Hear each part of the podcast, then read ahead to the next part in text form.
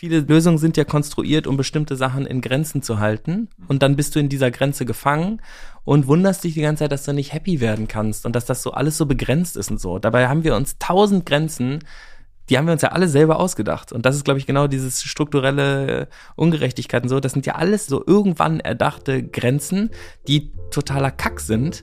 Und eigentlich müssen wir uns davon befreien.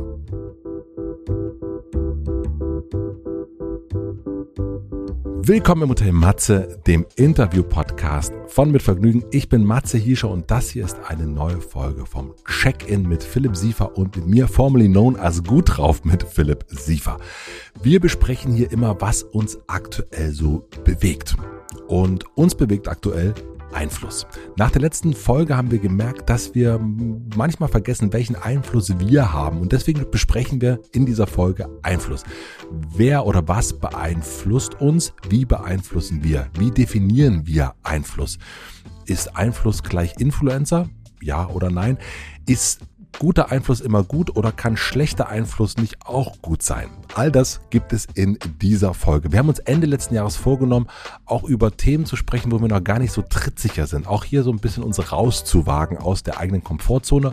Und mit diesem Thema, das haben wir während des Gesprächs gemerkt und ihr werdet es wahrscheinlich auch gleich merken, ist das auf jeden Fall der Fall. Wir sind noch ein bisschen angeschlagen. Ich hatte letzte Woche Corona. Philipp war ziemlich erkältet. Deswegen seht es uns nach, wenn wir manchmal ein bisschen langsamer sind und zum Beispiel auch die Folge ein bisschen später veröffentlichen als sonst. Der Werbepartner der heutigen Folge ist die Deutsche Telekom. Dazu erzähle ich später noch ein bisschen mehr. Jetzt wünsche ich euch viel Vergnügen beim Check-in mit Philipp und mit mir.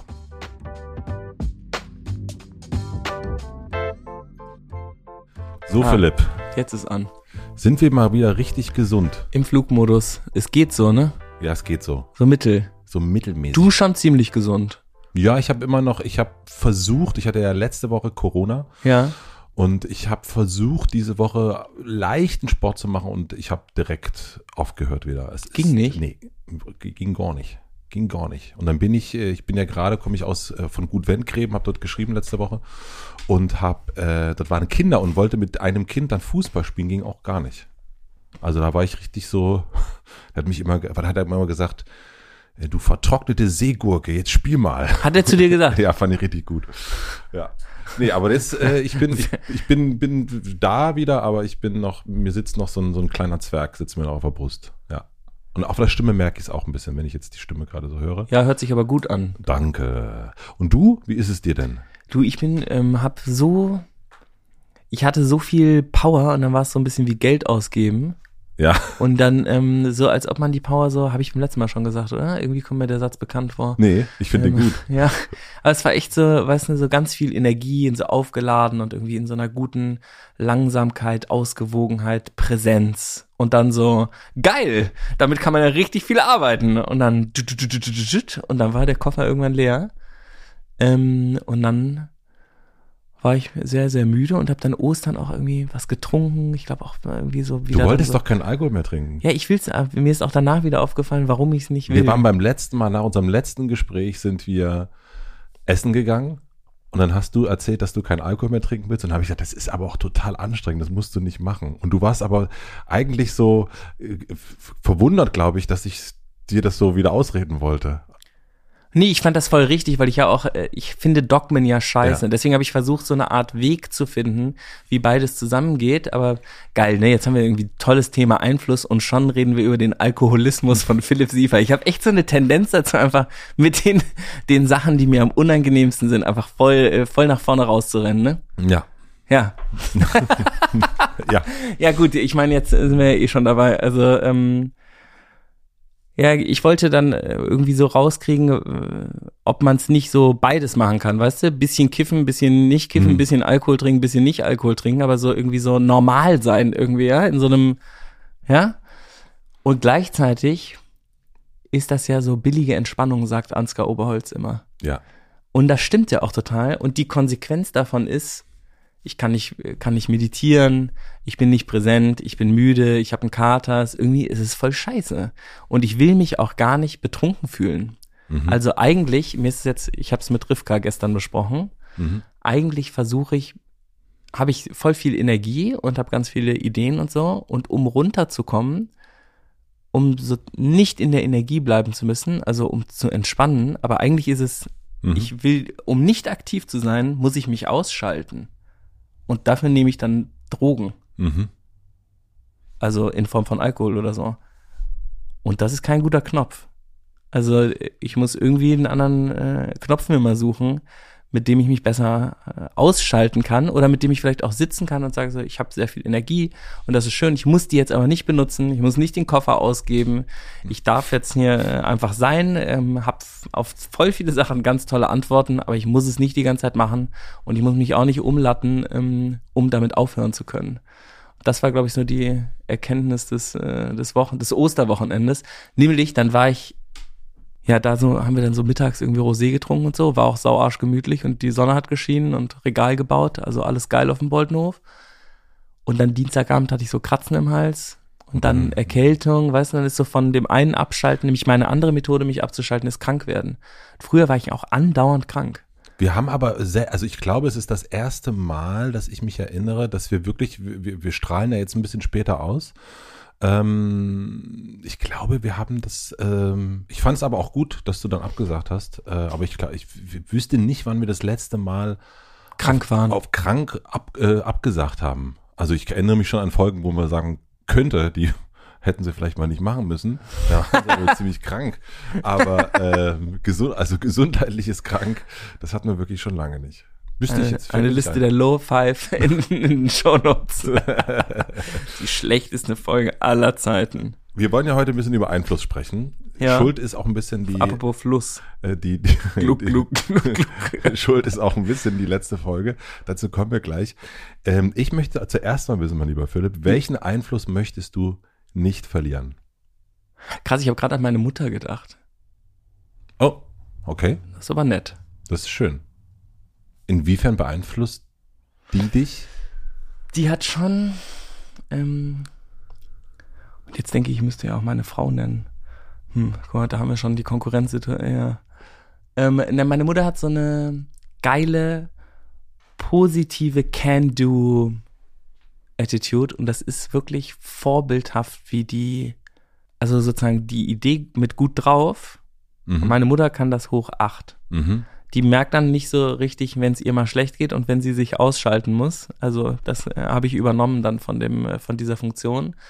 Aber der ähm, der Ideenreichtum meiner Mutter und ihre Kreativität ist hat sich nie verändert, ist nie weniger geworden, ist immer ähm, total auf dem Punkt und die Möglichkeit, alles zu tun, existiert auch immer.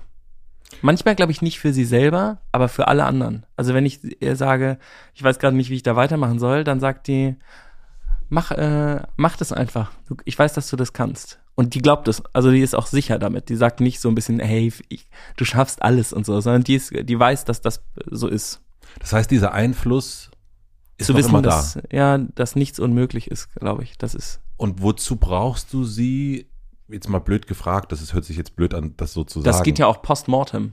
Das geht postmortem, das geht ja aber auch im Grunde, weißt du es ja. Also sie hat es dir ganz oft gesagt, du kennst das als eine Qualität. Das ist ja dann der sozusagen äh, der bleibende Einfluss. Das ist der bleibende Einfluss. Das heißt, aber welchen Einfluss möchtest du nicht verlieren? Diese ja. Art von Einfluss von ihr sozusagen. Du möchtest den, also es geht gar nicht so sehr um die Person, sondern es geht darum, um dieses Ich kann machen. Ja, es war jetzt sozusagen der erste ja, Gedanke ja, ja. zu der Frage. Ja, genau, aber das finde ich auch spannend, weil ähm, Einfluss heißt ja auch, dass es, du beschreibst es gerade so, als ob es etwas ist, was nicht fest ist, sondern was im Fluss bleibt, was ich voll gut finde, nämlich wenn es fest wäre, wäre es ja alt und, ähm, und, und fest und, und würde sich nicht updaten lassen. Ähm, und dann wäre es eigentlich tot. Und wenn es äh, weiter fließen kann und wenn das Einfluss äh, wäre, mhm ich weiß gar nicht, ob das jetzt, vielleicht quatsche hier total, äh, das ist alles völlig daneben, aber ähm, dann wäre das ja so ein, eine, eine Art Quelle, ja. die, ähm, die bleibt. Und das, was ich in mir habe, am Einfluss, äh, vom Einfluss meiner Mutter, das ist eine Quelle, weil ich das immer wieder machen kann, auch immer wieder auf neue Art und Weise. Aber die Möglichkeit, an etwas Bestimmtes zu glauben und zu wissen, dass das funktionieren kann, das ist eine Quelle, die mir meine Mutter gegeben hat. Und sie verstärkt sich ja. durch ihre Anwesenheit logischerweise, weil es auch sicher trotzdem naja, also in, in Telefonaten, in, in, in, in dem ihr euch seht, auch das dich immer wieder daran erinnert? Schon, ja. Mhm. Schön. Zur Frau kommen wir später, würde ich sagen. Jetzt ist ja direkt mal ein bisschen heiß geworden. Alkohol, Alkoholkonsum, Mutter, äh, ich weiß, also wo soll das hinführen heute? Okay, also Matze, die, ähm, die Frage. Mhm. Bist du dir deines Einflusses bewusst? Welchen Einfluss meinst du? Den generellen? Ja, das war, war jetzt sozusagen for me to ask und for you to find out. Ich kann dir noch ein paar Hints geben, aber. Ja, bitte. Ja, jetzt nicht direkt. Ach so, das Wenn du halt jetzt voll, äh, weißt ne, du, du lässt mich hier so fließen und jetzt, ähm, und dann soll, soll ich, äh, du willst direkt eine Leitplanke haben. Okay, nee, also stell die Frage bitte nochmal. Ich muss die nochmal hören. Bist du dir deines Einflusses bewusst? Also du hast ja eine, einen sehr spezifischen Einfluss, kann, könnte man ja sagen, ne? Wir sitzen hier im Podcast-Studio mit Mikrofon. Ah, so, okay, Ah. gut. Ah ja. Naja, du kannst auch äh, sagen, Okay. auf Brinkmann. Ist für mich auch okay, aber ich hätte jetzt sozusagen die, die, Ähm, also ich bin mir, was der wieder angestellt hat, ne? Bist du dir deines Einflusses bewusst? ich, Als Ex-Rockstar, das, äh, das Brinkmann Hotelzimmer verwüstet. ah, also ich, ähm, jetzt muss ich kurz nachdenken. Ich glaube, dass Einfluss etwas beidseitiges ist. Also das sagt ja im Grunde auch das Wort. Ne? Also ein, da, da, es gibt ein, äh, ein, ein Loch vielleicht, äh, wo etwas einfließen muss. Und das, also das eine ist das Ein und das andere ist der Fluss. Und ich bin mir bewusst, dass wenn es hier zum Beispiel um ein Mikrofon geht oder was man so sagt, dass es ein, dass es etwas gibt, was ich nach draußen gebe. Aber es braucht ja auf der anderen Seite etwas, wo es reinfließen kann. Und ich bin mir dessen bewusst, dass ich was nach draußen gebe. Aber ob das dann und wie das dann einfließt, das obliegt nicht mehr meiner, meines Bewusstseins. Und ich bin mir bewusst, dass das, was ich sage, dass das, wenn ich darüber nachdenke, wenn du mich fragst, dann ist mir bewusst, dass das so ist. Aber ich versuche, bestenfalls ist das überhaupt nicht präsent in Momenten wie jetzt. Weil ich weiß, je mehr ich weiß, also je mehr mir bewusst ist, dass ich einen Fluss habe, der einfließen kann, desto äh, weniger ist das eigentlich möglich, glaube ich.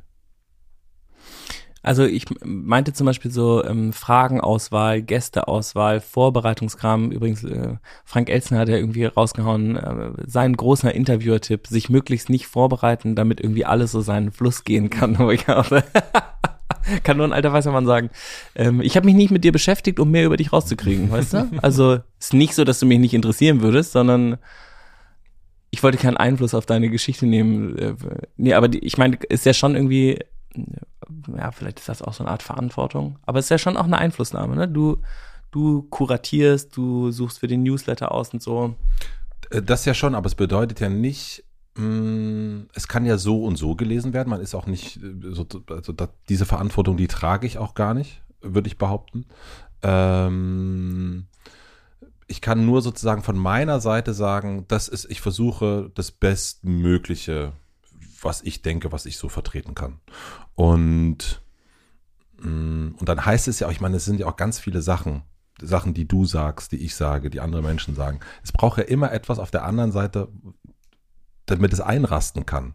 Es gibt ja manchmal so kleine Sätze, die ein jemand sagt, und dann haben die so eine ganz große Wirkung und der weiß überhaupt gar nicht, was er da gesagt hat. Mhm. Also so, äh, für mich ist es, äh, ich muss da immer wieder dran denken, weil es ja meine Abschiedsfrage vom Hotel Matze immer ist, diese Plakatwandfrage.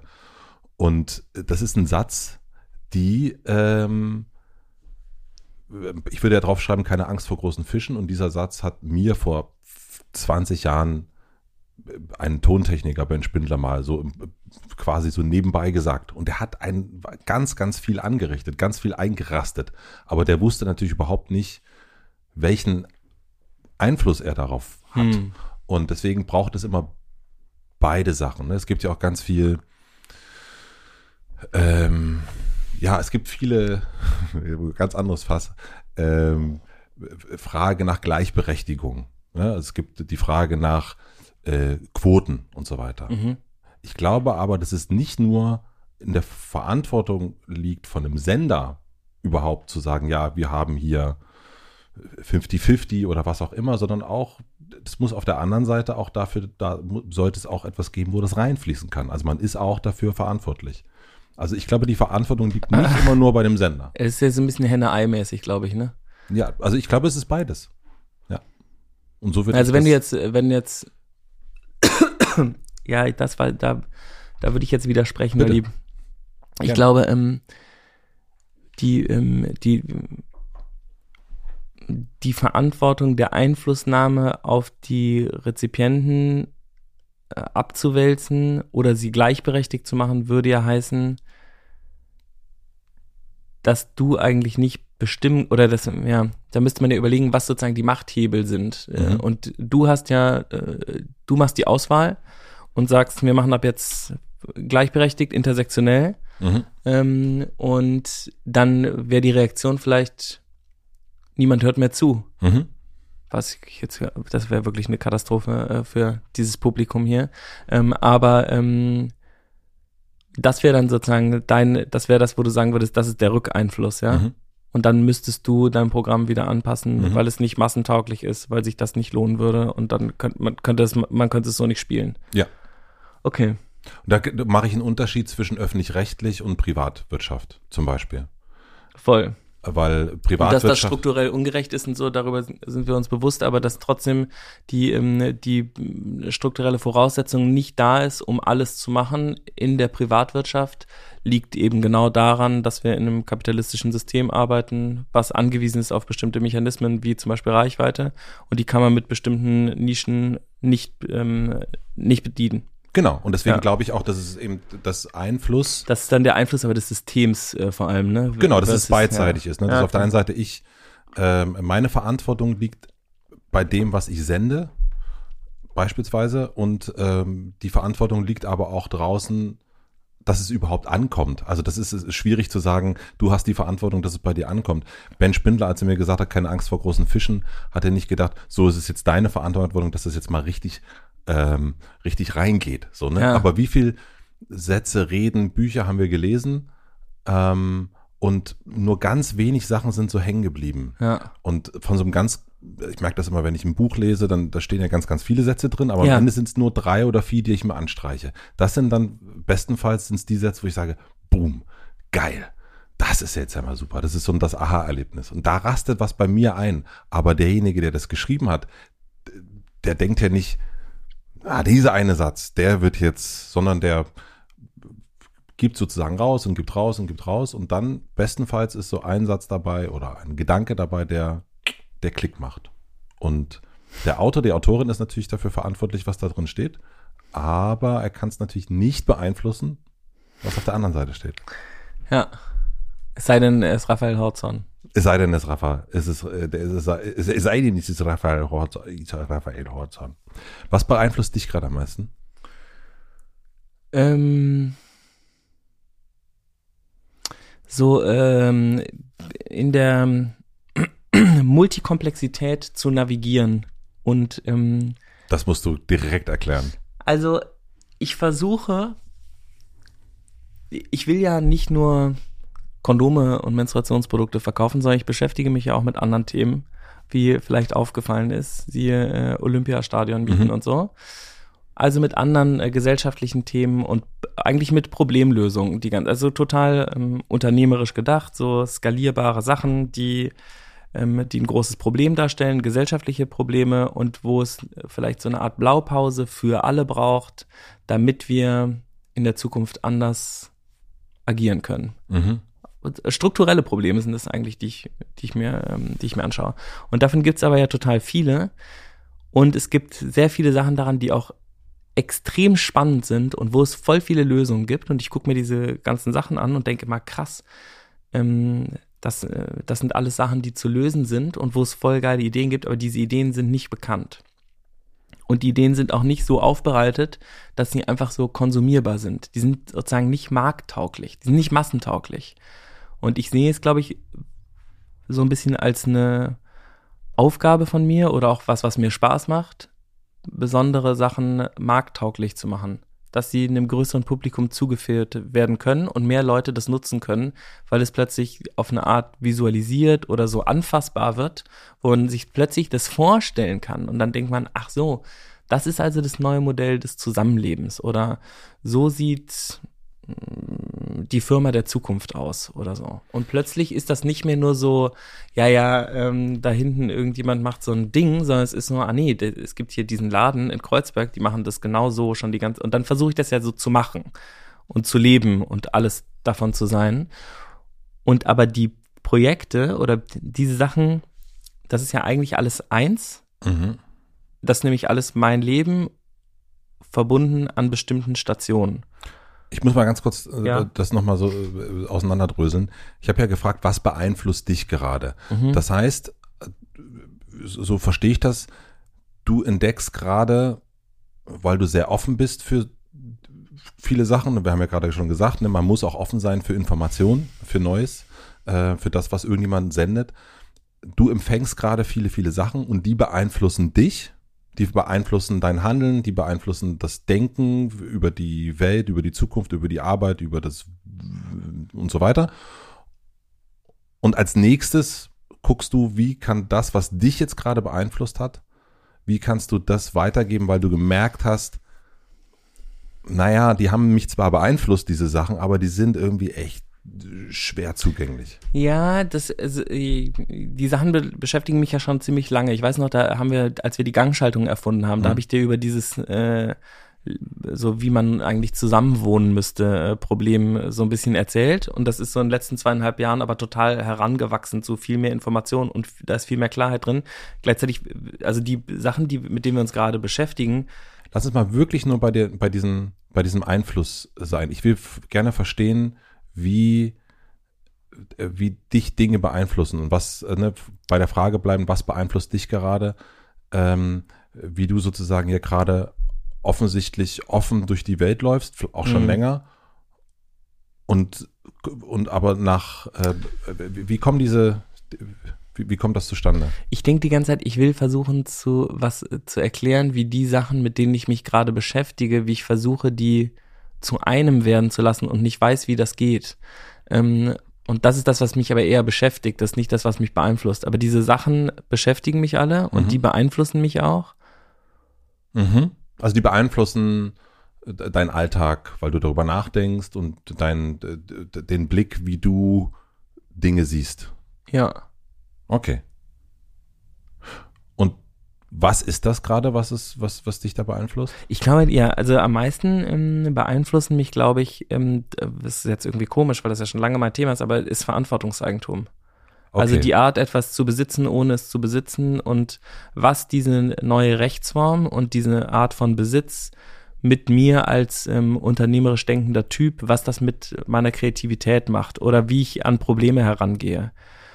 Und das ist, glaube ich, auch das, wo das eins wird diese ganzen Projekte, mit denen ich mich beschäftige, ob das jetzt Immobilien sind oder digitale Plattformökonomie oder ähm, ähm, wie ich meine eigene Firma irgendwie führe oder wie ich dort mit den Leuten zusammenarbeite oder ob das Bildung ist mhm. ähm, oder das ist alles, wird alles zu einem über die Art, wie das als Struktur aufgebaut ist. Und das beeinflusst dich gerade und du versuchst da, also merkst du da schon, dass dein Handeln sich dadurch verändert? Ja, total. Also das ist ja schon die ganze Zeit so. Mhm.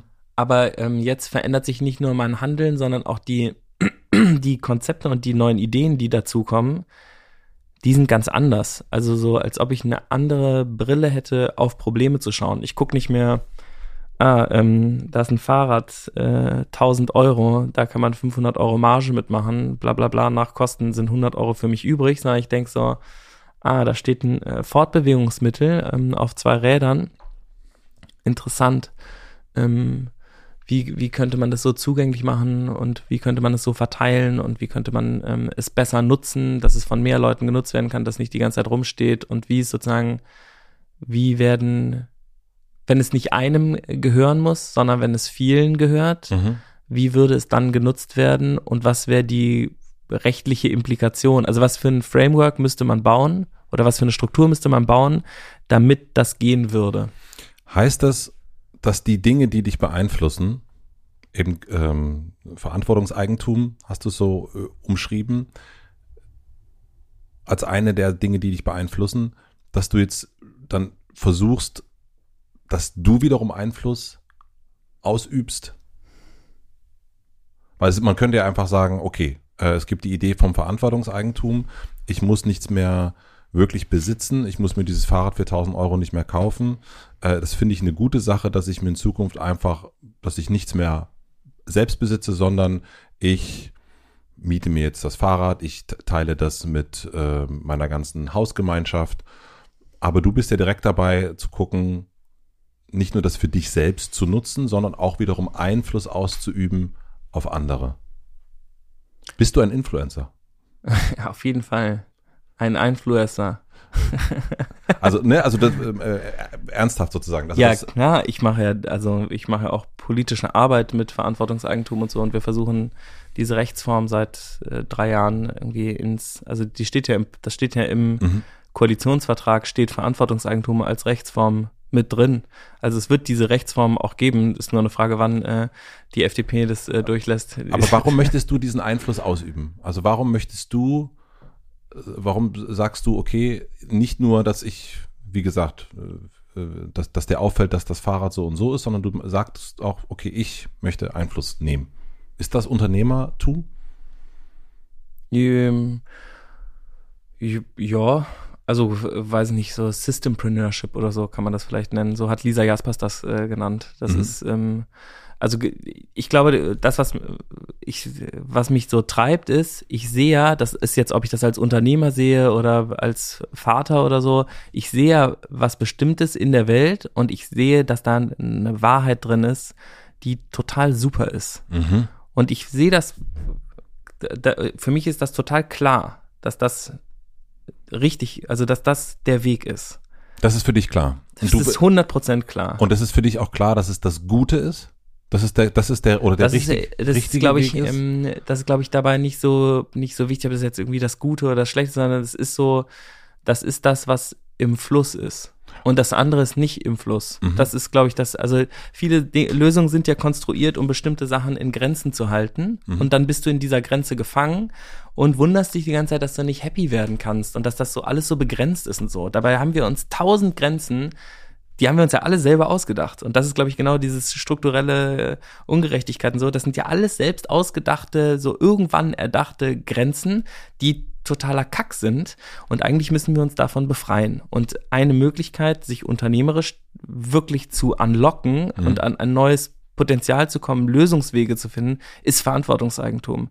Weil es eben nicht mehr nur an ähm, Wertschöpfung von oder äh, irgendwie Profitmaximierung für dich selber äh, geht, sondern es geht darum, wirklich Lösungen zu finden ohne Cookie-Cutter-Form oder so. Weißt Was du, ist so, Cookie-Cutter? So eine Cookie-Cutter sind so, so ein Plätzchen-Ausstecher, weißt du? Dann mhm. bist du in dem drin, das ist dann dein Rahmen. Also wenn du ein Fahrrad siehst, denkst du immer nur ähm, Umsatz, Profite, Kosten, äh, Mitarbeiter, bla bla bla, bleibt für mich übrig. Das ist deine, deine Brille auf die, die Dinge. Dann bist du ein normaler, in einem normalen Profit-Business. Mhm. Und wenn du anfängst, und dann, das wird ja auch auf innovative Unternehmen wird ja genau das auch angewendet. Das ist total absurd. Du hast dann Facebook oder sowas und das funktioniert nach dem gleichen Prinzip wie GmbHs vor 150 Jahren. Mhm. Also irgend ähm, Shareholder Value, Value wird muss maximiert werden, weil ja Investoren jetzt drin sind. Mhm. Und dann ähm, ja, der Aktienwert muss gesteigert werden und dann wird ja überlegt, also Facebook war ja eigentlich als Idee, alle Leute miteinander zu verbinden, Informationsaustausch stattfinden zu lassen. Was für eine geile Idee. Also eigentlich, wow, mhm. fucking crazy. Das aber mit der alten Rechtsform äh, kombiniert oder mit sozusagen der normalen Struktur, in der wir alle arbeiten, ist nicht mehr Potenzialentfaltung, sondern ist nur noch, wie können wir Leute möglichst lange auf der Plattform halten, damit sie möglichst viel Werbung angucken, weil wir mit der Werbung Geld verdienen. Das ist nämlich unser Businessmodell. Dann wird das Produkt darauf optimiert.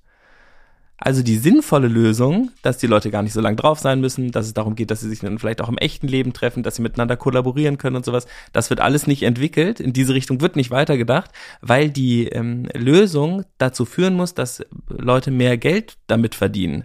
Das ist aber nicht die beste Lösung für alle Menschen, sondern das ist die beste Lösung für die drei Leute, denen die meisten Aktien gehören. Mhm. Und so wird ja auch bei Fahrrädern gedacht und bei Automobilindustrie zum Beispiel. Es wird ja nicht darauf optimiert, dass wir eine möglichst gute Mobilität haben, sondern es wird darauf optimiert, dass wir möglichst viele Fahrzeuge verkaufen, weil man damit am meisten Profite machen kann und dann sagt man, okay, wir schaffen möglichst viele Jobs, was natürlich totaler Quatsch ist. Nämlich es gäbe ja auch tausend andere Jobs, die man haben könnte. Und plötzlich ist die ganze Stadt voller Autos, überall stehen Autos rum, niemand benutzt sein Auto und bumm. Und das gleiche gilt für Immobilien, Bildung, Gesundheitssystem. Ist alles Immobilien zum Beispiel. Meine Wohnung steht jetzt gerade leer. Ich fahre jeden Tag, meine Frau auch. Wir sind alle nicht in der Wohnung. Die Wohnung ist den ganzen Tag leer und wir haben krassen Wohnungsmangel in der Stadt und alle Preise gehen total hoch. Dabei steht 60, 70 Prozent der Stadt stehen den ganzen Tag leer. Aber es wird alles nicht benutzt, weil wir kein Businessmodell dafür haben, weil sich das für niemanden im Moment lohnt in dem System, in dem wir es halt abbilden. Punkt. Punkt. Okay, also, ähm, aber du bist der Überzeugung sozusagen, dass dein, ähm, dass das, den Weg, den du da siehst vom Verantwortungseigentum, du bist der Überzeugung davon, das ist der richtige Weg. Und deswegen möchtest du, also du hast, das hat, jemand hat dich ja dahin beeinflusst auch, und diesen Einfluss möchtest du jetzt weitergeben. Damit du mehr Leute damit beeinflusst, damit mehr Leute deinen Weg das gehen. ist ja kein. Ähm, also nicht nur deinen Weg ist jetzt nicht, ja. das ist ja nicht der Philipp Siefer Weg, sondern das ist ähm, ein, ein Lebensmodell, an das du glaubst.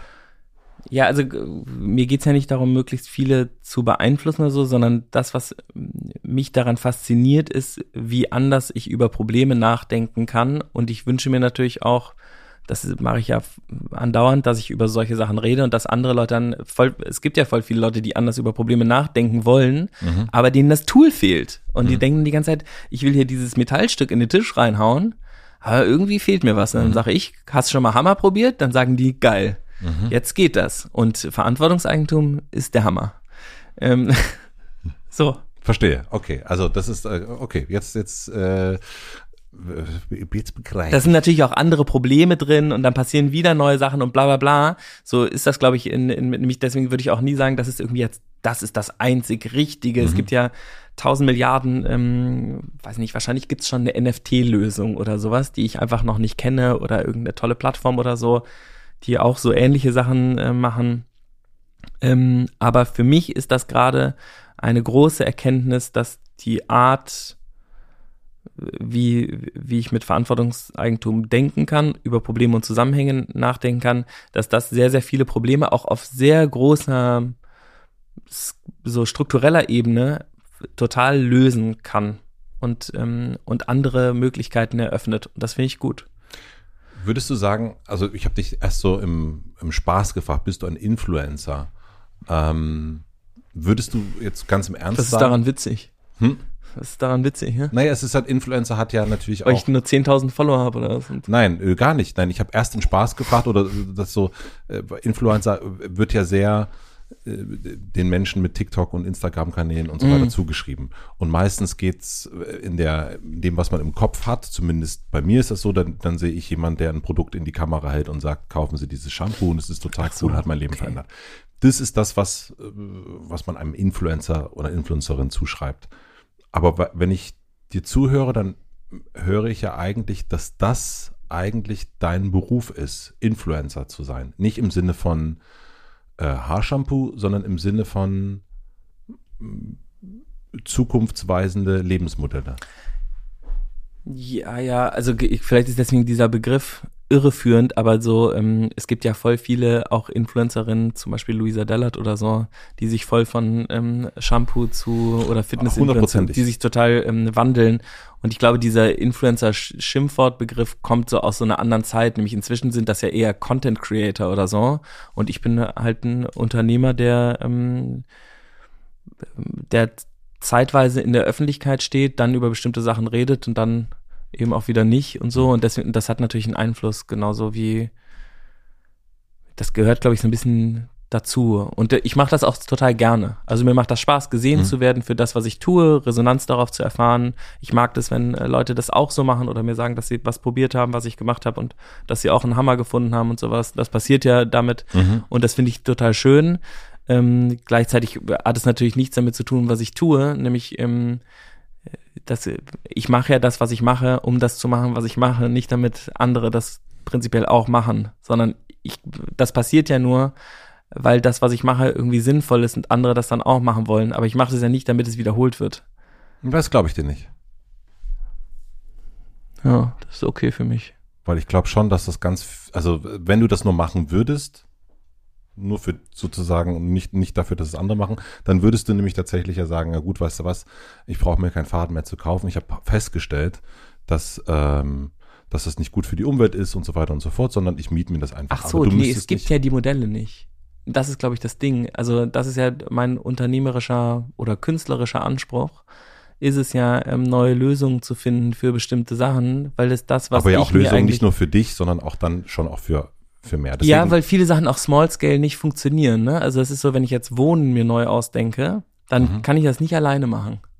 Ich habe neulich mit einem mit einem äh, Immobilienbesitzer gesprochen, mhm. ähm, der dem von der Deutschen Wohnen, der nee, nee, Schulden. Der, nein, ne, dem, dem gehört einfach eine Wohnung und noch ein Haus und so weiter und so fort. Okay. Und der ähm, kümmert sich sehr darum, dass da alternative Energien und so weiter, der guckt da, wie kriegt er das hin, das so mhm. gut wie nur irgendwie möglich zu machen.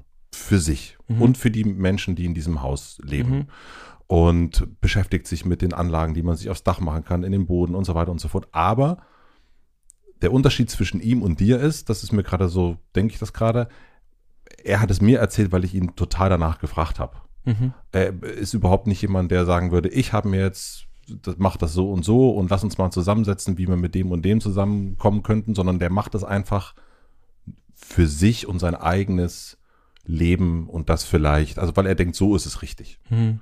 Ähm, und deswegen meine ich auch, das glaube ich dir nicht, dass du das erstmal nur für dich machst, sondern dass es einfach, glaube ich, auch dir immer darum geht, auch zu gucken, welchen Einfluss kannst du einnehmen. Was ja nichts Schlechtes ist, nur Nee, nee, das, das äh, sehe ich auch gar nicht so, aber die, ähm, die Zielsetzung, ich, also wenn Dinge auf Resonanz stoßen, dann ist das ja eher eine Bestätigung dafür, dass andere Leute sich das auch wünschen. Und ich tue ja Sachen für mich selber, die ich mir sehr wünsche. Und das wünschen sich aber eben auch oft andere Leute noch. Und dann wird das multiplizierbar ja. und ich biete dann diese Lösung auch an. Also wenn dein Kumpel jetzt sagen würde, ich habe hier so ein Konzept geschrieben, könntet ihr übrigens alle nachmachen, dann ähm, wäre das ja nicht schlecht. Äh, er, es würde ihm ja dabei nichts verloren gehen. Und das mag ich sehr, sehr gerne an so Konzepten, mhm. wenn ich merke so, ah ja, irgendwie Kondome sind doof. Also so habe ich, äh, so gründe ich schon immer, ja. Ich ja. stehe irgendwie mit meiner Frau im, äh, da ist sie, ähm, äh, vom Supermarktregal und wir denken so, Kondome sind voll doof. Und dann denken wir nicht, lass mal eine Kondom-Edition für uns jetzt machen, die besonders schön ist, sondern ähm, lass mal Kondomfirma gründen. Ich glaube, das meinte ich nämlich erst mit, das ist Unternehmertum dann. Aber das mache ich ja nicht, damit äh, möglichst viele Leute, also damals, als mir die Kondome habe ich ja nicht gedacht, so alle Leute werden so gründen wie du und irgendwie Einhorn wird sozusagen als so ein bisschen Showcase für nachhaltiges Unternehmertum nachher gesehen. Das war nicht das Ziel. Also nee, das, darüber freue ich mich natürlich, aber da ging es darum, Kondome zu verkaufen. Genau, und ich glaube auch, also so bei, ähm, das ist ja oftmals auch die so ein bisschen das, wenn man sich. Aber natürlich will ich es aufs, aufs Cover vom Time Magazine, so, so ist es jetzt nicht. Genau, also so, ich glaube auch beim, beim Mark Zuckerberg oder Jeff Bezos und, und all die Männer, die man dann auch immer nimmt als, das sind die, die nicht so gut sind, so, äh, das ist ja ein scheiß System, was die machen. Ich glaube auch nicht, dass die sich hingestellt haben und gesagt haben, äh, also in, äh, keine Ahnung, von wann Amazon gegründet worden ist, äh, in 20 Jahren so, sollen die ganzen Fabrikarbeitenden äh, in Windeln machen. Oder ähm, auf meiner Plattform, ich werde dafür sorgen, dass ganz, ganz viel Fake News, Fake News verbreitet werden. Also ich glaube nicht, dass ähm, äh, But they are letting it happen. Genau, also das, das stimmt. Und deswegen, ich glaube aber diesen, diesen, also das Und um das Geld geht es ihnen, glaube ich, nicht mehr. Also irgendwas ist da ja komisch. ich, es geht um Einflussnahme, glaube ich. Ich glaube, Einflussnahme ist ein ganz, ganz großer, wenn sich, ist ein ganz, ganz großer Punkt. Ja, deswegen ist das Timecover auch äh, schwierig. Also wenn es um die Idee geht, ist irgendwie gut. Wenn es um, äh, um den weißen Cis-Mann geht, ist es nicht so gut. Und wie kriegt man das voneinander getrennt? Also, oder wie kriegt man das miteinander so verbunden, dass es nicht an dieser Person hängt? Also bei Elon Musk denke ich das auch äh, die ganze Zeit, dass das eigentlich ja so eine Art Sprachrohrfunktion ist, die total spannend ist, weil der ja auch teilweise, ich habe irgendwie vor drei Tagen kam so ein TED-Interview mit dem raus. Mhm. Das ist schon krass, was da, also was der für Fragen beantwortet und was er dazu sagt. Und diese Perspektive mal in so eine in unsere normale Welt, weißt du, hier geht's gerade die ganze Zeit um Corona und jetzt geht's um Krieg und dann beschäftigt man sich mit dem Bildungssystem und es sind irgendwie so solche Themen. Und der ist in so einer ähm, künstlichen Intelligenzwelt äh, unterwegs, die für ihn so normal ist, wie du einen Stift in der Hand äh, hältst. Und darüber redet er auch und nennt auch so Zahlen dazu. Ich weiß das noch, ich habe irgendwann dieses Buch gelesen, The Singularity is Near mhm. von Ray Kurzweil ähm, wo es darum geht, wann Mensch und Computer gleich intelligent sind und gleich viele Sachen machen kann. Und das soll angeblich ja 2040 nach Ray Kurzweil soweit sein. Und ich bin mir ziemlich sicher, dass das stimmt. Ja. Also das ist eine echt gute Prognose. Ähm, und Elon Musk sieht das auch so.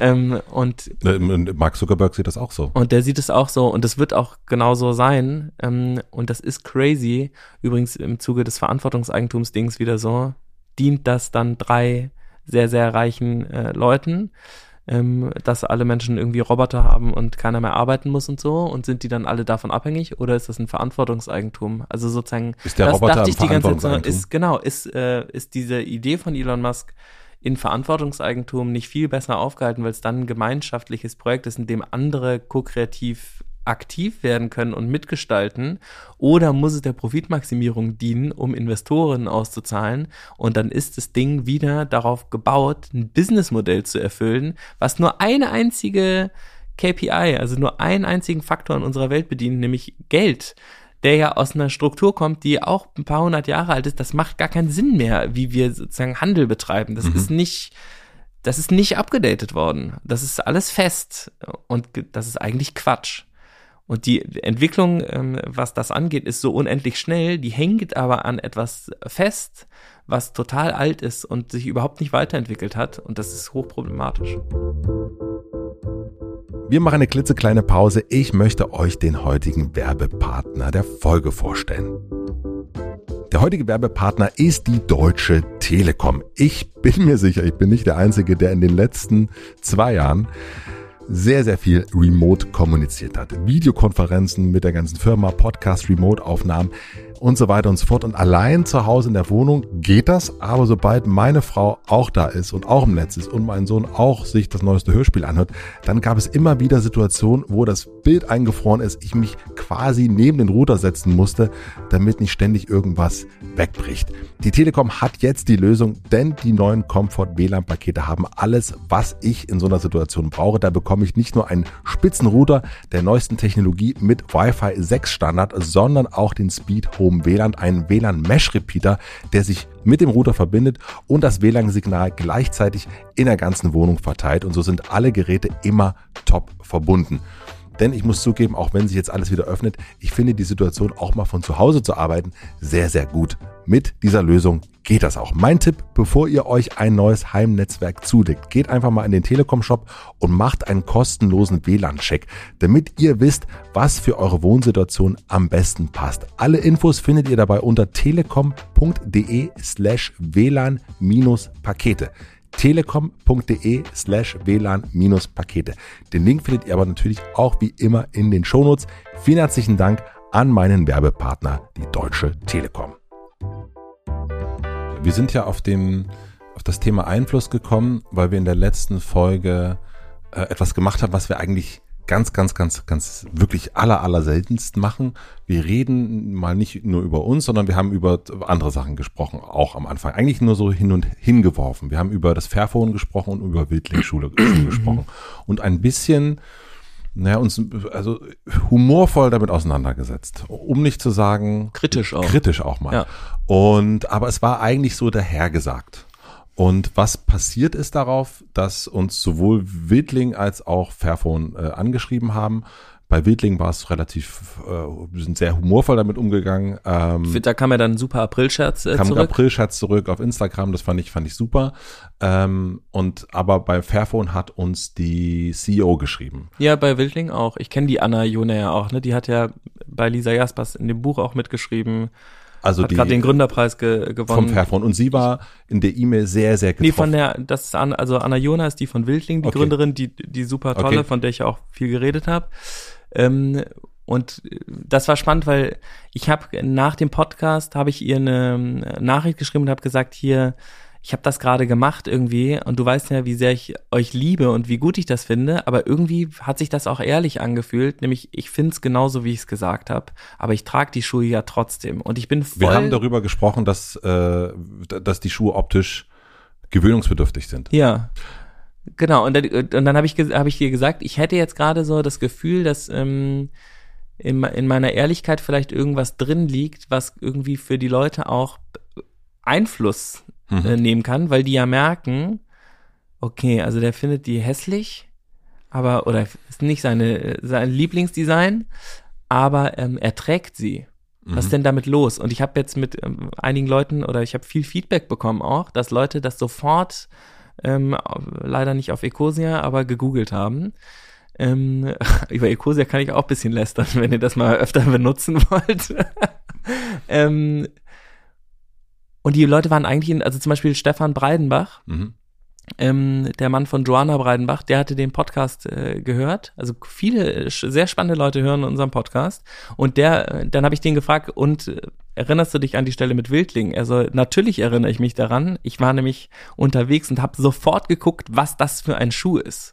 Also trafficmäßig war das, glaube ich, bessere Werbung. Es war ja keine Werbung, sondern es war ja irgendwie ernst gemeinte Kritik, als wenn ich sagen würde, meine neuen Lieblingsschuhe sind übrigens äh, von Wildling, weil die so toll für den Fuß sind, ähm, sondern es ging eher um die, auch die Kante daran. Also die Leute wollten dann wissen, wie sieht der denn aus und er trägt den trotzdem. Also ging es eher darum, Wissen aufzufüllen, war, was da passiert.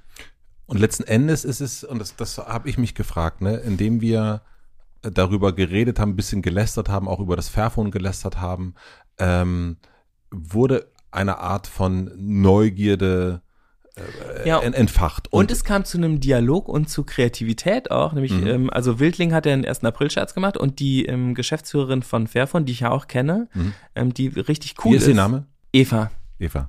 Ähm, Eva Goins. Go Govins, äh, Holländerin.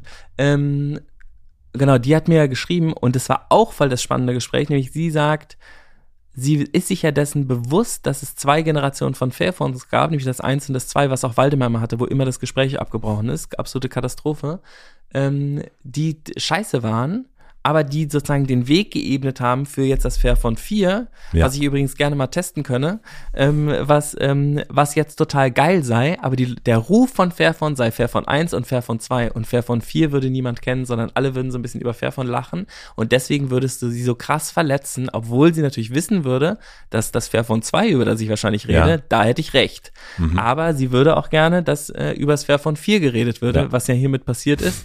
Ähm, und witzig ist, ich habe mal mit ihr über eine Kampagnenstrategie geredet und habe gesagt, seid doch mal ehrlich zu den Leuten. Mhm. Macht doch mal ein Poster, auf dem drauf steht, funktioniert nicht so gut, ist dafür aber super fair. Mhm. Aber wenn es alle benutzen würden, wäre es so gut wie ein iPhone. Mhm. Ja. Fangt mal an, ja. Ich meine, am Anfang war Apple so kacke. Die ganzen Produkte, niemand konnte das benutzen. Erinnerst du dich daran, wie früher ein Mac aussah? Also sie sahen immer schon ganz witzig aus, aber es war mit nichts kompatibel. Es war so ein richtiges Nerdgerät und heute total Mainstream. Ich hoffe, dass das mit Fairphone passiert. Ich bin mir ziemlich sicher, dass es mit Fairphone passiert, aber das Interessante daran ist doch eigentlich, dass es, äh, dass eine, eine negative Kritik, und ich glaube, da sind wir beide auch, äh, können wir beide auch aus dem Nähkästchen plaudern, dass eine negative Kritik einen größeren Einfluss hat als eine positive.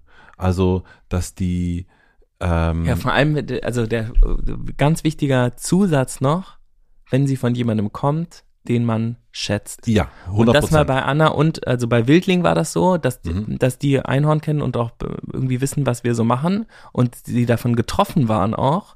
Und bei Fairphone war es genauso, dass die Eva und ich ja schon über Marketingideen und sowas gesprochen haben und dass ich jetzt sozusagen was Negatives über Fairphone sage, ob das jetzt äh, stimmt oder nicht, ist ja voll egal. Wenn die Anna was äh, über Einhorn sagen würde, dann würde ich mir richtig ins Höschen machen, glaube ich. Ich würde auch denken, scheiße, jetzt hatte äh, das, und wahrscheinlich, wenn das auch, also wenn du zum Beispiel sagst, eure Nachhaltigkeit, hast du ja auch schon gemacht, keiner versteht eure Nachhaltigkeitsstrategie. Ähm, es ist echt so, ähm, Subotic, der Brunnen baut in Afrika, da weiß ich wenigstens irgendwie, was los ist, ja. Aber euer ganzes Verantwortungseigentum, Plastik, bla bla bla, was macht ihr eigentlich? Ist viel zu komplex, ja. Dann bringt ihr einen Sustainability-Bericht raus, der hat 50 Seiten. Wer soll die Scheiße lesen? Und ich bin im ersten Moment so, hey, aber und am Ende weiß ich aber, stimmt. Es ist jetzt keine Überschrift, äh, mit der wir sagen, Sustainability, alles richtig gemacht. Ähm, it's not like that. Und es ist ein Problem, was wir haben, was mich voll ärgert, was alle bei Einhorn ärgert, was Sustainability-Abteilung ärgert, was uns voll nervt. Wir sind irgendwie bekannt so als Marketing-Pros, wir kriegen es nicht auf die Straße. Das ist interessant, weil es zu kompliziert ist. Ja, Und komplexe Sachverhalte zu verkürzen heißt Lügen, ähm, wenn du, wenn du sie, wenn du es voll beschreiben willst. Da, und wir haben jetzt ein Sustainability, das ist eine Zeitung geworden. Und die ist super, die sieht auch super aus und so, aber ich weiß nicht, wer das lesen soll. Aber ist es nicht interessant, dass eben, das, darauf wollte ich hinaus. Das ist übrigens jetzt wahrscheinlich gute Anti-Werbung. Ne? Jetzt wollen die Leute es wahrscheinlich lesen, Ja. weil sie denken so, Es ist ja. wirklich so schlecht. Aber es ist interessant, dass man sich, glaube ich, nochmal darüber Gedanken machen muss, äh, wie Einfluss funktioniert. Weil wir merken ja beide, durch Neg also durch, durch Kritik, durch, ähm, ich weiß das früher noch von Musik machen, wenn da von der, von der Zeitschrift, die man gut findet, wenn da eine negative Kritik Ja. kommt, das ist wirklich das Schlimmste. Ich weiß noch, das habe ich gelesen, äh, Chris Martin von Coldplay hat eine Kritik gelesen zu einem Album, was wahnsinnig erfolgreich war in der New York Times und hat danach dieses komplette Musikding bei Coldplay verändert. Weil in der New York Times jemand geschrieben hat, das war ja nicht so gut. Ähm, Andy Wall hat mit Jean, Jean-Michel Basquiat äh, zusammengemalt, die New York Times hat's verrissen. Alle mochten's und danach war es für die scheiße. Und es hat die in eine Krise gestürzt. Auch die Zusammenarbeit mit den beiden hat danach geendet. Aber stell dir mal vor, es würde noch viel, viel mehr von den Bildern von den beiden geben.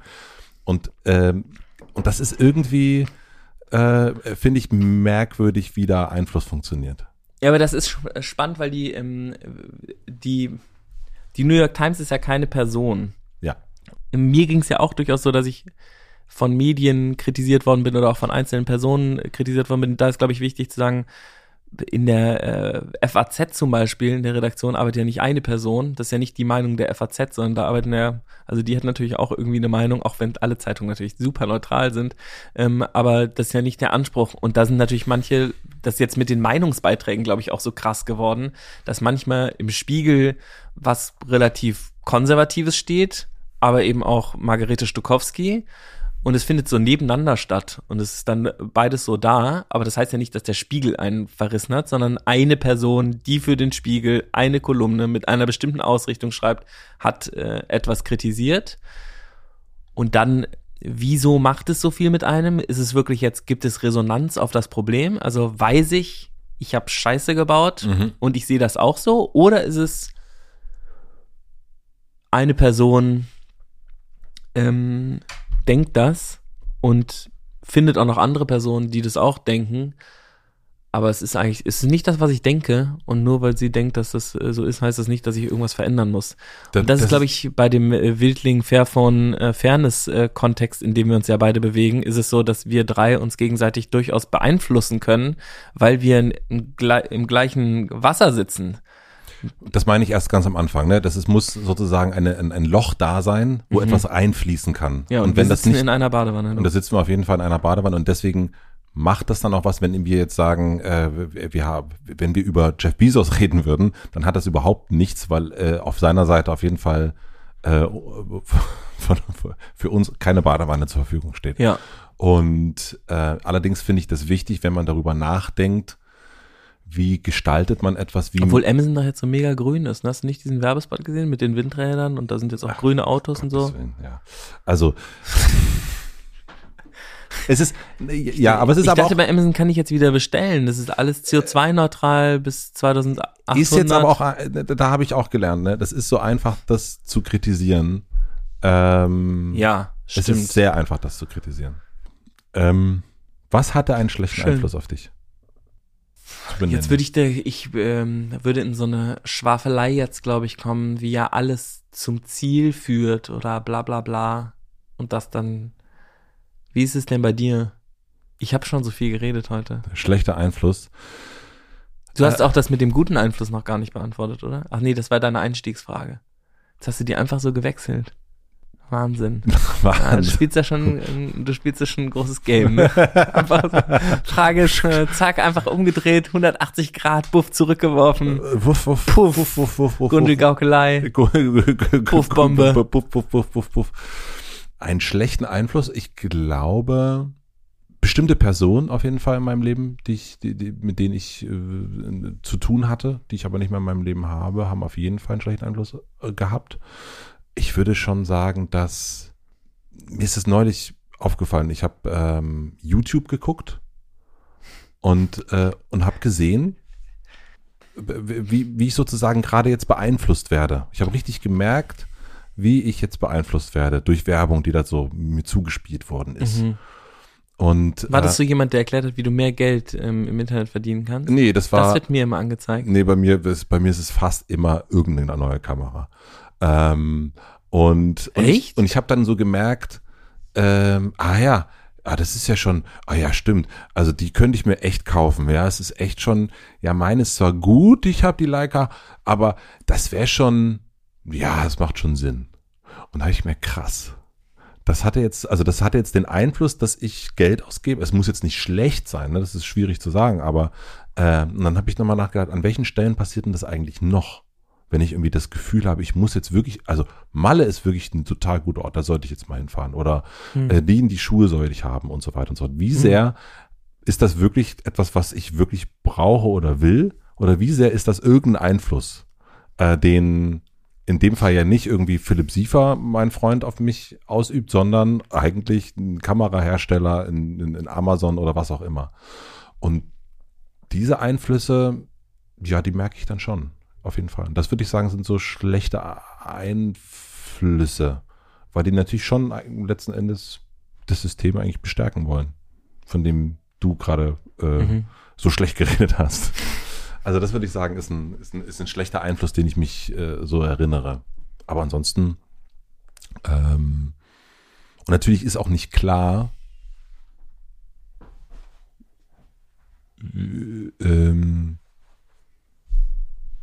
natürlich weiß man ja auch gar nicht immer, ob das alles, was einem so umgibt, ob, welche Ein, welchen Einfluss das hat. Natürlich, äh, weil man ja nicht. Asbest oder so. Nee, weil man die Konsequenzen ja auch gar nicht weiß. Also meine, so die. Da wollte ich eh mit dir drüber sprechen. Ah. Also. Ähm, die, wir haben erst über das, was in 20 Jahren oder nächsten, nee, nicht in 20 Jahren, in den nächsten in, äh, acht Jahren passieren wird. Hm. Ne? Kurzweil. Ja, Und ist 18. 18. Wir was, haben 22 jetzt. Welches, welches Jahr was? 2040. Ach, 2040, ja, 2030, okay, Verzeihung. Aber ähm, das wird ein bisschen schneller gehen wahrscheinlich. Vielleicht wird es ein bisschen schneller gehen. Mhm. Ähm, ich habe ganz oft, wenn ich über diese Art von Menschen nachgedacht habe, also die, die, die großen Weltgestalter, habe ich so gedacht, na, die haben so eine Strategie, die haben so einen Plan, die sind so, das ist so alles, das, das ist ganz, ganz genau abgesteckt, wohin das so gehen wird. Und ich habe äh, das neue Buch von Sibylle Berg gelesen. Ähm, RCE, Remote Code Execution heißt das. Wann kommt der? Ihr habt doch einen Podcast auch gerade gemacht, oder? Wir haben einen Podcast gemacht, der kommt jetzt am Mittwoch. Nächste Woche Mittwoch kommt er raus. Super, den will ich unbedingt nämlich hören. Und da in dem Buch sagt sie, da geht es ja ganz viel um die Reichen, um die Mächtigen, wie kann man die Welt sozusagen einmal komplett das beschäftigt auf Null bringen. Sie schon, ne? Das beschäftigt sie schon. Und sie sagte, dass die, dass, also dieser Satz, der mich da so äh, umgehauen hat, war, dass die Reichen und Mächtigen gar keinen Plan haben. die, die folgen einfach nur Impulsen und Ideen. Und es gibt gar nicht so diesen, der große Plan, wir machen das so und so. Ähm, und ich habe gedacht, wahrscheinlich stimmt das, weil ich. Hä, aber wieso, was denkst du denn? Illuminati oder was? Nein, aber das ist, ähm, es, als Unternehmer wird ein ja ganz oft, man wird als Chef sozusagen, ne, ah, wird man, okay, wird man gefragt, was ist denn hier, wo geht's denn hin und so weiter und so fort. Und dann überlegt man sich so Strategien. Aber die Frage ist, diese Strategien, folgt man denen eigentlich wirklich? Also ich, wenn ich so zurückgucke auf meine unternehmerische Laufbahn, dann sind das meistens wirklich einfach nur wirklich Impulse gewesen. Ah, man könnte doch, ja, das ist doch eine gute Idee, lass uns doch irgendwie hier ein Stadtmagazin zu machen. Oder das ist ja nicht die Idee gewesen, das machen wir jetzt in, in, vielen Städten und dann holt man so und so viele Leute dazu und so weiter und so fort, sondern das ist eigentlich ein Impuls, eine Idee, mhm. aber eben gar nicht so sehr ein Plan. Und meine Frage an dich, hat, also den Plan, glaubst du daran, dass es immer da einen Plan gibt? Ja, also es gibt, jetzt sind wir schon wieder bei Elon Musk, ich, ähm, der hat ja so einen Plan geschrieben, ne? Par 1 und Par 2. Das mhm. musst du mal, das mhm. kann ich wirklich nur empfehlen, das mhm. zu lesen, mhm. weil das absolut abgefahren ist. Also das, und da geht es aber weniger darum, glaube ich, einen Plan zu schreiben, als eine Idee vorzustellen, die in die Zukunft zu verlängern und zu sagen, was dann passiert und was man dann tun wird. Also nicht mhm. mit, wir haben dann 200 Leute oder so, sondern der hat zum Beispiel gesagt, wir machen jetzt so ein, wir machen ein Auto, ein Smartphone auf Rädern und das verkaufen wir. Das wird relativ teuer sein, aber auch sehr, sehr geil. Das wird das erste geile Elektroauto irgendwie sein. Dann verkaufen wir davon so viele, dass wir damit eine bestimmte Fabrik äh, finanzieren können. Dann können wir günstigere Autos äh, produzieren. Dann wird es ein äh, weltweites Phänomen werden. Überall wird es diese Dinger geben, die werden viel, viel billiger. Dann werden wir in LKWs, dann wird dieses Automotive äh, fahren und irgendwann wird, wird die Fabrik das Auto selber bauen und dann werden wir Roboter bauen. Die Roboter werden sich gegenseitig selber bauen und bauen dann die Autos und dann kostet das alles gar nichts mehr. Mhm. So ungefähr, ja. Und mhm. dann und dieser Plan ist ähm, finde ich total, also mir macht das total Spaß, das zu lesen, weil ich da so eine Klarheit äh, ja. drin finde, die sehr groß gedacht ist und aber total Sinn macht. Und das finde ich irgendwie, das ist ein logischer, also das ist irgendwie ein guter Plan. Was, ähm, was darin fehlt, ist, wem gehört die ganze Nummer? Nämlich, das ist ein, ein, großes Problem in dem Plan, glaube ich. Und damit ist dieser Plan auch so ein bisschen Quatsch. Nämlich, da, man könnte auch schreiben, der Plan ist es, möglichst viel Geld für wenige Leute ähm, zu verdienen und alle sehr, sehr reich zu machen. Und dann kannst du das also Elektro, Solar, alles äh, scheißegal. Mhm. Es geht um Shareholder Value Maximierung. Das könnte dann auch auf dem Plan stehen. Also gibt es eigentlich keinen Plan. Das wäre jetzt dann die zu sagen, es gibt gar keinen Plan, es geht eigentlich nur darum, es wurde aber ein Plan geschrieben, um das andere zu verkaufen. Ja.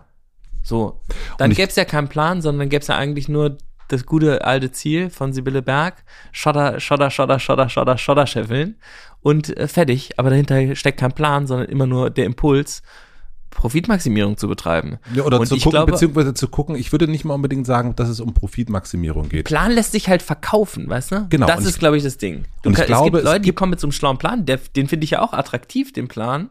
Dann investieren Leute in diesen Plan und damit erfüllt sich der Plan. Aber das ist eigentlich eine Visualisierung der Zukunft, die du dann möglich machst, indem du sie aufzeichnest. Das ist aber ja einem Impuls auch folgend. Genau, das ist eigentlich gar nicht so. Und wenn ich bei, bei, mit Vergnügen, würde mich sehr interessieren, wie das bei euch dann zugeht. Immer dann, wenn wir einen Plan formulieren, machen wir das eigentlich überhaupt nicht für uns, sondern eigentlich für die Mitarbeitenden. Es ist eigentlich das Gefühl so. Wer ist dann wir, du und die Mitarbeitenden? Äh, nee, oder? wir, Pierre und ich, wenn es darum geht, so wo, äh, was, was machen wir jetzt und so weiter und ähm, oder Strategien, wie ist der Fünfjahresplan? Das ist eine Frage, die, die uns immer wieder gestellt wird. Und dann ist es immer so, also unser Fünfjahr ist folgender, also so, es ist so ein bisschen ein, ein, ein, Verkaufen von etwas, was es eigentlich gar nicht so richtig gibt. Ich meine, sowas wie eine Pandemie, das kann ja niemand planen. Und dann ja. geht es ja eigentlich darum zu gucken, naja, wer weiß. ja, ja, wer weiß. Wer Illuminati. Weiß. Wer weiß, 666. Frag mal den Donald, also der weiß, wer das war. Ja, aber ich, äh, äh, aber die, ich dachte tatsächlich immer, und deswegen bin ich so über diesen Satz gestolpert, dass es da irgendwie einen Plan gibt, aber ich, wenn ich mir das bei mir so überlege oder wenn ich mir auch selbst gucke, wie, keine Ahnung, jetzt ein Krieg geführt wird oder wie regiert, re, regiert wird, Ich glaube, ich, es gibt keinen Plan. naja, und selbst wenn es einen Plan gibt, zum Beispiel das 1,5 Grad Ziel einzuhalten, hm. dann wird er ja auch äh, genauso versprochen und irgendwie eventuell in die Zukunft verlängert oder gemalt. Und wenn man sich aber gerade anguckt, äh, wie wir handeln, dann ähm, oder wie unser Land sich bewegt, dann ähm, fahren wir weit am 1,5 Grad Ziel eher auf 2, 2,5 Grad zu, obwohl die Grünen in der Regierung sind. Ähm, und es ist total, ja. Also würdest du mir und Sibylle Berg zustimmen, es gibt keinen Plan?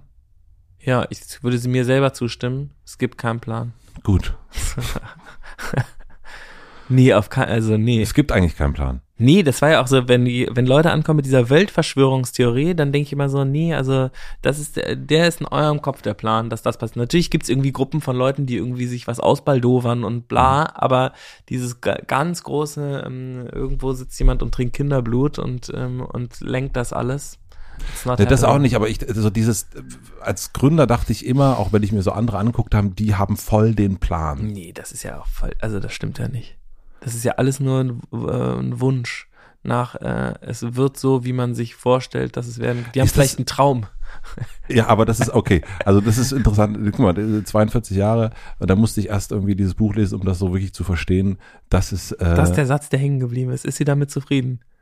Ach, das, Habt ihr im Podcast darüber wir gesprochen? Wir haben darüber geredet, ja. Ähm, da ist, ich glaube, da, da hat sie keinen Plan. Ähm, aber äh, für dich ist das so klar gewesen. Gut, das ist schön. Das, das, also ich freue mich natürlich sehr, das da zu lesen, weil, ähm, weil das dann, ja, ich, ich Sibylle Bergs Meinung sehr wichtig finde und deswegen würde ich dann sagen, wenn sie das auch so sieht, dann kann ich mir noch ein bisschen sicherer sein darin.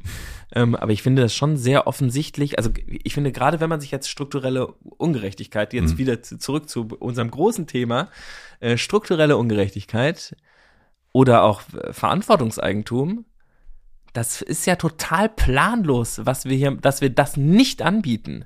Also die Systeme, in denen wir arbeiten, wie wir zusammenleben, wie wir Bildung mhm. machen, wie wir Politik gestalten und sowas, das ist ja total bescheuert. Es gibt keinen Plan. Ja, genau, das ist keine Absicht. Und ich glaube, das ist aber total wichtig, um zu begreifen, ach so, wenn es keine Absicht ist, heißt es ja, wir könnten es anders machen, dann ist ja auch gar keiner sauer. Also ich muss auch gar keinen dafür unbedingt direkt verantwortlich machen, manchmal schon, aber oft kann man sagen, wir haben nur vergessen, das abzudaten. Ist jetzt 200 Jahre alt. Lass mal anders drüber nachdenken. Aber warum tut man dann immer so, dass es einen Plan gäbe? Also wenn, wenn man, also sozusagen es versucht. Patriarchale Unterdrückungsstrukturen machst du ja selber. Pierre und du erzählen den Mitarbeitern dann, naja, in fünf Jahren, äh, das und das und das wird sein, um denen Sicherheit zu geben. Und woran liegt das? Dass wir, äh, ja gut, das ist jetzt äh, eher theoretisch, aber ich glaube schon, dass wir in unserem Bildungssystem beigebracht bekommen, einer Person, die vorne steht, zu glauben und die sagt uns, was richtig und was falsch ist und dann nehmen wir auf. Vor uns steht also immer jemand, der uns sagt, was richtig und falsch ist und dann kommen wir mit 25 aus der Uni und sind daran gewöhnt, dass vor uns ein weißer Cis-Mann sitzt, der sagt, was richtig und falsch ist. Und wenn der keinen Plan hat, kriegen wir alle Angst. Ähm, und, das ist, und das ist auch normal, weil wir es ja gewohnt sind, dass immer irgendjemand sagt, was gemacht werden soll. Und wenn du diese Person jetzt wegnimmst und Selbstorganisationen einführst, dann kriegen, haben alle erstmal total Angst. Und dann brauchst du drei Jahre Bettina und Therapie, um zu merken, ich weiß selber, was ich will und ich kann selber meine Idee in die Zukunft projizieren und ich kann selber unternehmerisch denken und Visionen wahr werden lassen und Probleme lösen und ich brauche keinen weißen Cis-Mann, der sagt, das ist deine Aufgabe für die nächsten fünf Jahre, um mich sicher zu fühlen. Und es dauert nicht nur drei Jahre, es dauert, glaube ich, fünf. Nämlich, wir sind jetzt bei dreien und äh, wir sind da noch nicht. Ja. Wobei ich auch einen Spruch würde ich nochmal geben in diesen ganzen, dieses weiße Cis-Mann. Ja. Ich möchte das, ich finde das mittlerweile, finde ich das sehr, finde ich das eine, eine, krasse Verallgemeinerung und die auch die eigene. Das ist doch ein Stereotyp, das ist doch Absicht. Genau, aber ich finde so Stereotypen, egal in welche Richtung. Eigentlich gilt es doch darum, Stereotypen.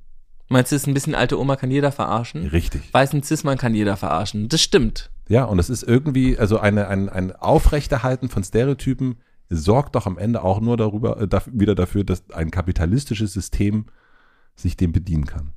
Und je mehr Stereotype, desto mehr mmh, kapitalistisches System. Dafür gibt's aber noch zu viele. Ja, das würde ich jetzt nicht sagen. Na?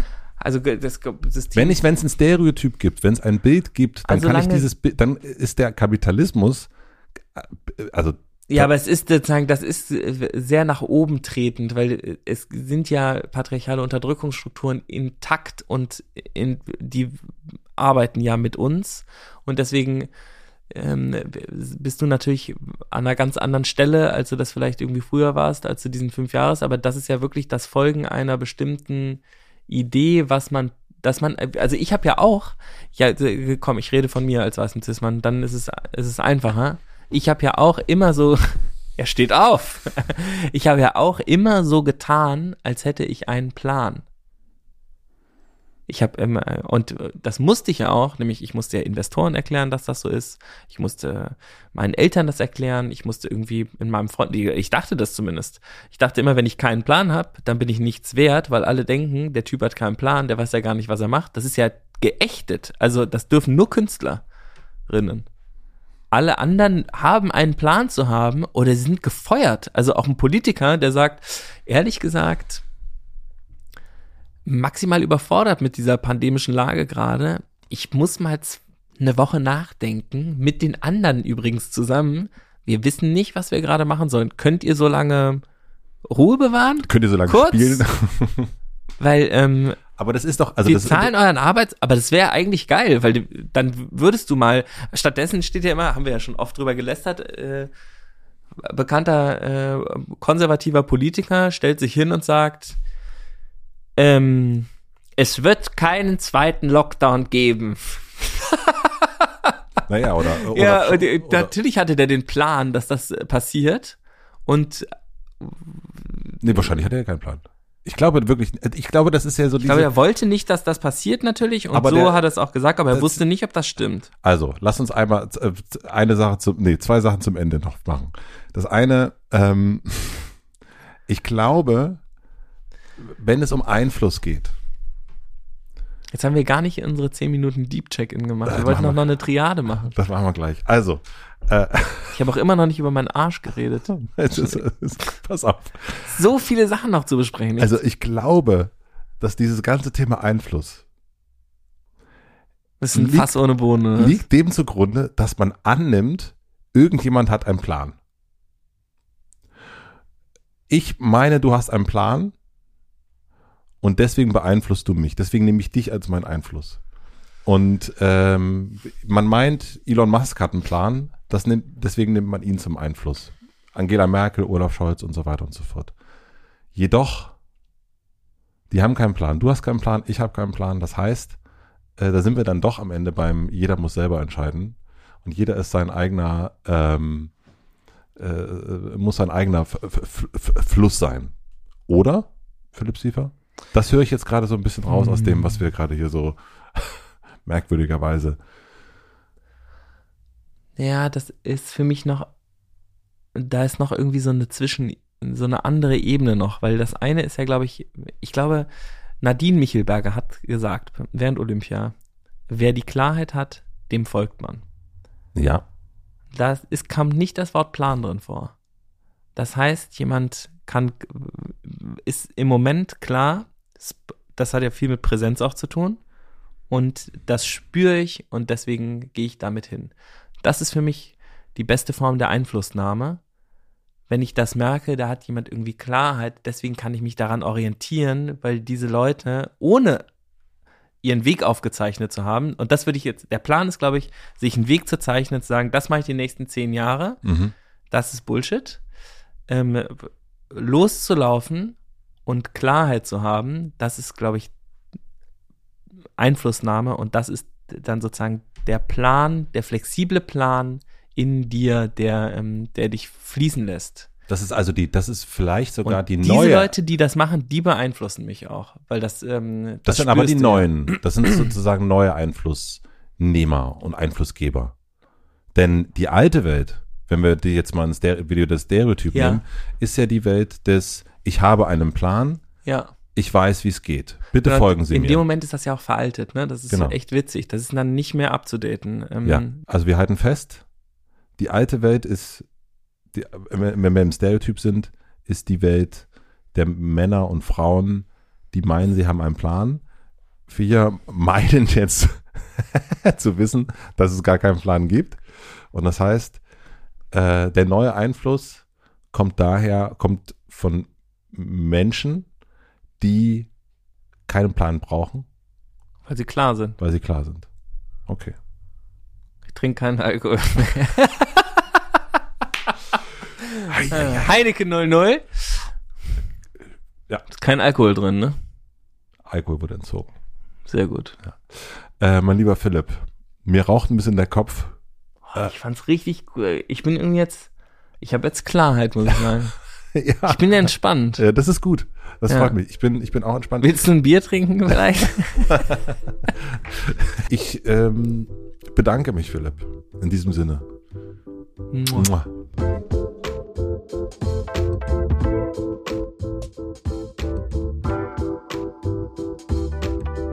Das war der Check-in mit Philipp Siefer und mit mir. Vielen, vielen herzlichen Dank fürs Zuhören. Ich bin schon sehr, sehr gespannt, welchen Einfluss diese Sendung auf euch hat.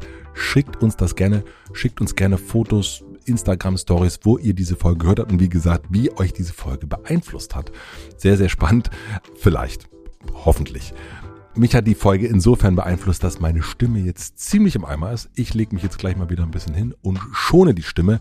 Möchte vorher aber noch Danke sagen an Lena Rocholl für den Mix und den Schnitt, an Jan Köppen für die Musik und an die Deutsche Telekom für die Werbepartnerschaft. Wir hören uns hier wieder nächste Woche im Hotel Matze. Bis dahin. Tschüss.